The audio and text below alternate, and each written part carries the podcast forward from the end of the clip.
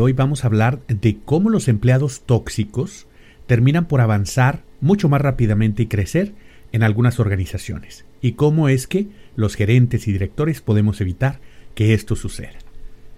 Quédate con nosotros. Estás escuchando Emotional Paycheck con el doctor Jaime Leal, un podcast dirigido a líderes de equipo y profesionales de la gestión de talento. Retén talento en la empresa incrementa la productividad y las ventas. Un espacio para incrementar el pago emocional de tus colaboradores. ¿Listo? ¡Comenzamos! ¿Qué tal amigos? ¿Cómo están? Bienvenidos a un episodio más del Emotional Paycheck. Este es el episodio número 68. Yo soy tu amigo el doctor Jaime Leal y te quiero compartir el día de hoy este tema tan interesante que es ¿por qué los empleados tóxicos terminan creciendo más en las organizaciones? ¿Alguna vez tuviste ese sentimiento, ese, como ese feeling que te quedabas pensando, pareciera que las personas malas les va mejor? Pareciera que ese compañero de trabajo que es tóxico, se la pasa criticando, está eh, por ahí metiendo cizaña, creando malentendidos, súbitamente se convierte en el nuevo gerente, el nuevo supervisor. ¿Por qué esto sucede?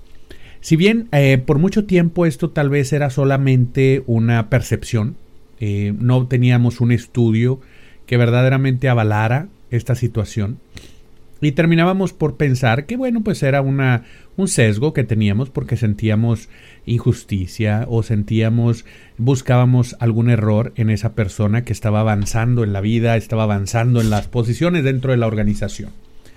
Pero, pues la Universidad de Bonn acaba de soltar una bomba en el mundo del clima organizacional.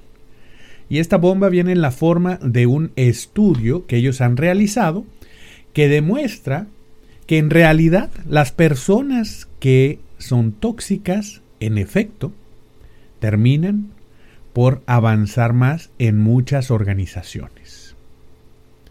Personas injustas, egoístas, personas malintencionadas, pues bueno, estos psicólogos de la Universidad de Bonn decodificaron los patrones de pensamiento o de personalidad de, estas, estos individuos que utilizan su personalidad tóxica para, de manera avariciosa, de manera poco modesta, de manera injusta, eh, pues tergiversar las cosas para llegar a posiciones importantes en una empresa.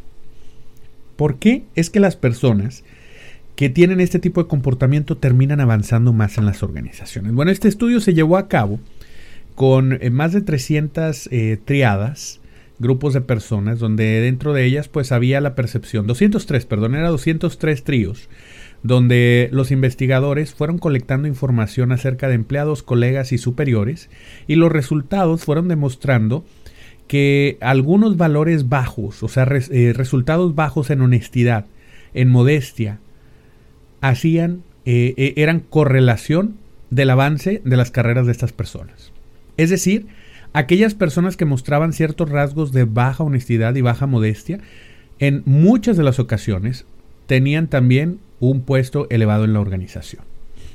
Ojo, hay que, hay que aclarar bien este caso porque no queremos que se vaya a malinterpretar y que vayas a pensar que estamos hablando de que todas las personas que se encuentran en un puesto de poder están de alguna manera teniendo este tipo de comportamiento. No, no, no, no, no es así, para nada. Sin embargo, lo que sí demuestra este estudio es que hay una tendencia donde personas que tienen este tipo de estilos de pensamiento o estos bajos valores, pues terminan avanzando más en su carrera profesional. Este resultado de esta investigación, sin duda alguna, pues viene a confirmar lo que muchos ya sentían, ¿verdad? Pero ¿por qué se da? ¿Por qué es que sucede? ¿Cómo es que y por qué las empresas este, están permitiendo esto?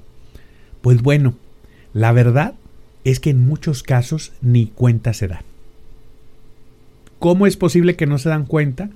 Pues porque los sistemas de evaluación del talento en muchas ocasiones los sistemas de selección de personal para planes de sucesión, para cartas de reemplazo, para planes de crecimiento, planes de vida y carrera en la organización, eh, asignación de nuevos puestos, sucesores, terminan fincándose más en las habilidades sociales que en las competencias laborales profesionales del individuo. ¿Cuántas veces no hemos escuchado? Es que es amigo del director, es que es familiar del gerente, es que es el que siempre se la lleva bien con el supervisor y es el que recibe el aumento, es el que recibe el incremento de responsabilidades que obviamente pues va vinculado a un incremento de, de sueldo. Pues bien, este estudio nos eh, permite dejar en claro que muchas veces estos sistemas de crecimiento dentro de las organizaciones, los sistemas de medición, no están bien diseñados, o no están bien respetados, o no se siguen, o, como lo comentábamos en el capítulo anterior, en el episodio anterior de este podcast, pues hay un sesgo, hay una parcialidad. Estamos sesgados.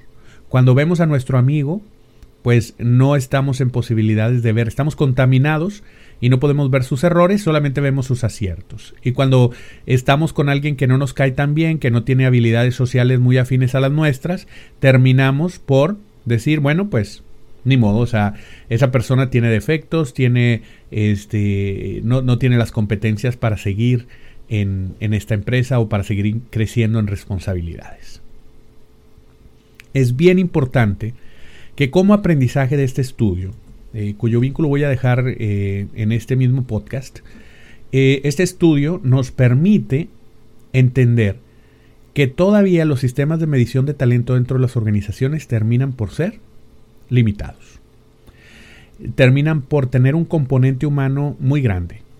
La invitación es a que incrementemos la medición de capacidades de competencias, de habilidades, de talentos, de preparación, con resultados e indicadores apegados a los resultados financieros del negocio, indicadores bien apegados a la descripción del puesto y que no nos lleven a que la persona que recibe el ascenso es aquella que nos cae bien, o es aquella con la que nos llevamos mejor, o es aquella que es más social. Porque así como esas personas tienen esas habilidades sociales a pesar de no tener los valores, también en muchas ocasiones pueden utilizarlos pues eh, como formas de manipular y crecer dentro de un entorno organizacional. Estas personas tóxicas, que muchas veces terminan creciendo y ocupando puestos importantes en la empresa, eventualmente si tú continúas y todos continúan con ese comportamiento de seleccionar a aquellos que tienen solamente las habilidades sociales y no necesariamente a los que tienen las competencias duras, van a terminar por llevar la cultura organizacional al declive. ¿Te hace sentido? ¿Has visto alguna vez eh, eh, alguna situación en la cual personas que tienen una personalidad tóxica terminan por afectar el entorno laboral de toda la empresa? O que muchas veces hayas trabajado con alguien que sabes que tiene o practica deshonestidad, que, que no está desarrollando el trabajo de buena manera, que no está siguiendo las reglas al 100%, pero que tiene una capacidad para relacionarse con otras personas muy alta y que haya recibido un aumento, un aumento de sueldo, un aumento de puesto, un aumento de responsabilidades. ¿Te ha sucedido? Pues muchas veces es porque las empresas terminan por evaluar mucho más las habilidades sociales que las habilidades duras del negocio. Yo creo que hay un gran aprendizaje en esta investigación. Eh, te invito a que lo leas con detenimiento. Es la publicación de la Universidad de Bonn. Eh, es eh, por el doctor uh, Kohlhaus, um, N.G. Colin. Siempre estos nombres son un poco complejos de pronunciar, ¿verdad? Alemanes al fin. Y pues bueno, dice por qué las personalidades oscuras pueden avanzar más rápidamente en la empresa. Extendiendo el modelo tóxico de carrera. Qué interesante nombre, ¿no? El modelo tóxico de carrera. En vez de tener un plan de vida y carrera, tienen un modelo tóxico de carrera, donde aquel que tiene esas capacidades, habilidades sociales, termina por avanzar y bueno, en algunas ocasiones esas personas que tienen habilidades sociales también tienen valores muy afines a los de la empresa y eso está bien, pero ¿cuántas veces no hemos visto que tienen habilidades sociales pero no están haciendo bien las cosas dentro de su entorno? Que están llevando a cabo eh, actos incluso deshonestos dentro de la organización. Entonces hay que tener cuidado con eso. Yo creo que es eh, más bien como una pausa, hacer una, una llamada de atención a todos los departamentos de gestión de talento, recurso humano, eh, administración de personal en general, para que hagamos una pausa y revisemos cómo estamos evaluando los planes de sucesión, cuáles son las cualidades, competencias, habilidades y cómo nos podemos asegurar de que no haya un sesgo social, que solamente porque te ves de cierta forma, tienes cierto apellido, eh, viste cierta ropa, tienes cierto color de piel, tienes derecho a ocupar un puesto de cierto tipo en la organización. Y eso se nota desde afuera. Yo lo he visto muchas veces pasar. En algunas empresas uno llega y se encuentra que hay departamentos pues donde todos tienen ciertos rasgos físicos. Eh, y para decirlo más directamente, porque al final de cuentas las cosas como son, ¿verdad? Algunas empresas llegas y de gerencia para arriba todos son blancos. Entonces me cuesta trabajo creer que solamente las, todas las personas que tenían las cualidades y habilidades para ocupar esos puestos eh, sean blancas. Es las, las posibilidades en, en, países hispanos pues son bajas de que eso ocurra, ¿verdad? Porque hay muchas más personas de tez más oscura que sin embargo no reciben la oportunidad de ocupar esos puestos en muchas ocasiones y eso precisamente se debe a que pues tal vez carecen de la, del apellido, hay un sesgo por el apellido, carecen de el poder relacionarse en cierto nivel o cierta cultura o en cierto círculo social o tener cierto nivel socioeconómico y que también eso termina por afectarles. La cuestión tóxica va mucho más allá de la deshonestidad directa de hacer un robo, sino también el de tener un sesgo y no saber manejarlo. Yo creo que la invitación está ahí. Paso número uno, revisemos cómo estamos teniendo estos planes de sucesión y cartas de reemplazo. Paso número dos, capacitemos a todos nuestros líderes eh, de todos los niveles para que cuando ellos sugieran a alguien que va a ocupar un nuevo puesto, pues esta persona cuente con, eh, con la, la, capacitación suficiente para eliminar o reducir, al menos reducir el sesgo por eh, este sesgo parcial, ¿verdad? Esta parcialidad que se lleva a cabo cuando estamos viendo a personas de cierto color de piel, cierto apellido, cierta nacionalidad. Eh, por ejemplo, en, Sudamérica es muy común que las personas por el simple hecho de venir de Europa o de, o de Norteamérica, pues ya saben más, ¿verdad? Pues no, no necesariamente, ¿verdad? Obviamente hay gente brillante en todos lados, pero no podemos tener un sesgo tan grande como para decir que solamente porque viene de Estados Unidos o de Canadá o, o de Europa, pues ya eso ya está bien, ¿verdad? Pues no, hay muchas otras cosas que debemos de ver. Todos esos sesgos hay que revisarlos. Y de la misma forma, revisar que las personas que están recibiendo ese eh, beneficio de seguir creciendo en tu organización, verdaderamente sean aquellas que gocen de las competencias, habilidades, que sumen para el resultado final de la empresa y que no sean unas personas que simplemente están ahí para eh, por sus habilidades sociales, ¿verdad? Por la capacidad que tienen para manipular y persuadir a otras personas para caerles bien y seguir avanzando en el mundo organizacional. Sin duda alguna un tema para conversar, me encantaría saber qué opinas. Aquí al calce te dejo el estudio completo, eh, se encuentra en inglés, pero bueno, pues ahí puedes adquirirlo y traducirlo posteriormente. Muy interesante, muy completo este estudio de la Universidad de Bonn que te recomiendo leer. Muchos saludos a todos. Eh, recuerden que tenemos la certificación de embajadores del salario emocional. Está completamente en línea, disponible eh, para ti en cualquier lugar en que te encuentres. Estamos disponibles para que puedas tomar el curso. Próximamente tenemos ya el inicio de la nueva certificación y pues tenemos personas de distintos países que ya se están registrando. Muchas gracias a todos ellos. Saludos embajadores y recuerda que siempre puedes dar un aumento en el salario más importante, el salario emocional.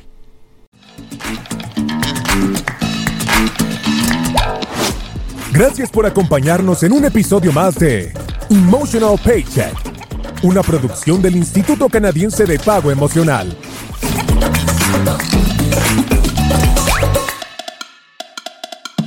Suscríbete, da clic en me gusta y compártelo en tus redes sociales.